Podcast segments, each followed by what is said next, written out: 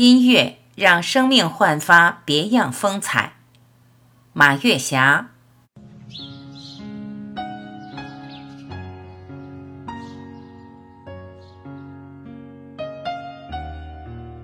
在抖音上，我看了一个画面，非常震撼。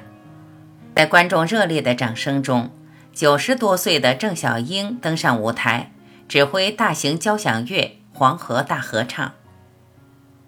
他手执指挥棒，动作起落间干净利落，挥洒自如。郑小英是新中国第一位交响乐女指挥家。也是第一位登上国外歌剧院指挥台的中国指挥家，曾经获得法国文学艺术荣誉勋章和俄中友谊勋章。他热情奔放、舒缓有致的指挥风格，别说是现场赢得观众热烈的掌声，我看抖音的时候，心里都热烈地为他鼓掌。几十年前，我做设计师的时候。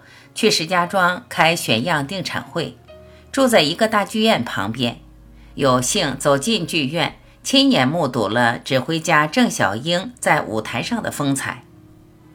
那时候郑小英多么年轻啊！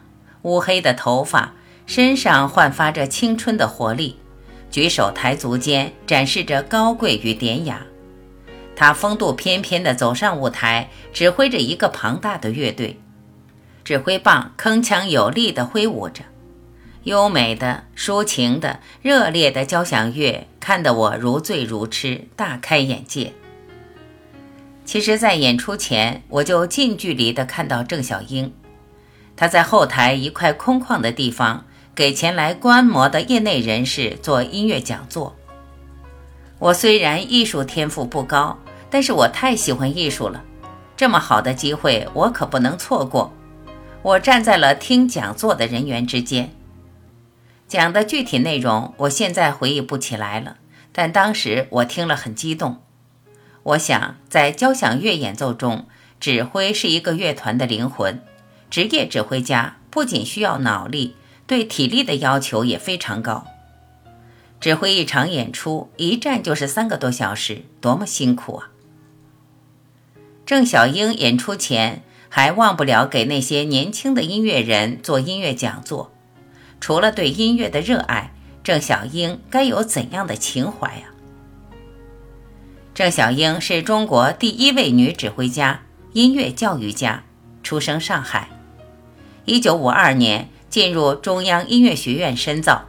一九六二年在国立莫斯科音乐剧院指挥意大利歌剧《托斯卡》，成为第一位。登上外国歌剧院指挥台的中国指挥家，先后任中央歌舞剧首席指挥、中央音乐学院指挥系主任、中国音乐家协会常务理事、爱乐女室内乐团艺术指导兼首席指挥、厦门爱乐乐团艺术总监和首席指挥，获文化部直属文艺团体评比优秀指挥一等奖。获法国文学艺术荣誉勋章等。郑小英的艺术生命太长了，长得令人望尘莫及、不可思议。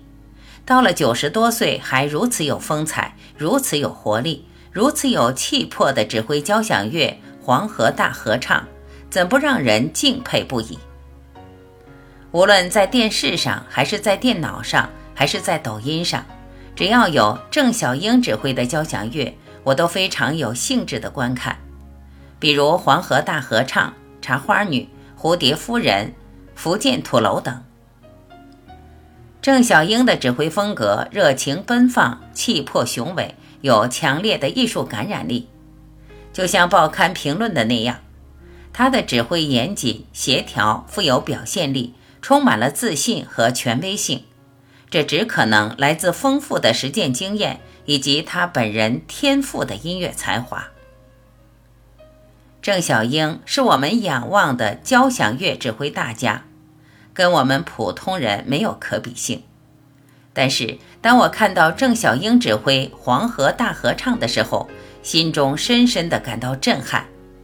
她不但为我们提供了女人生活的另一个版本，也让我感受到音乐的无穷魅力。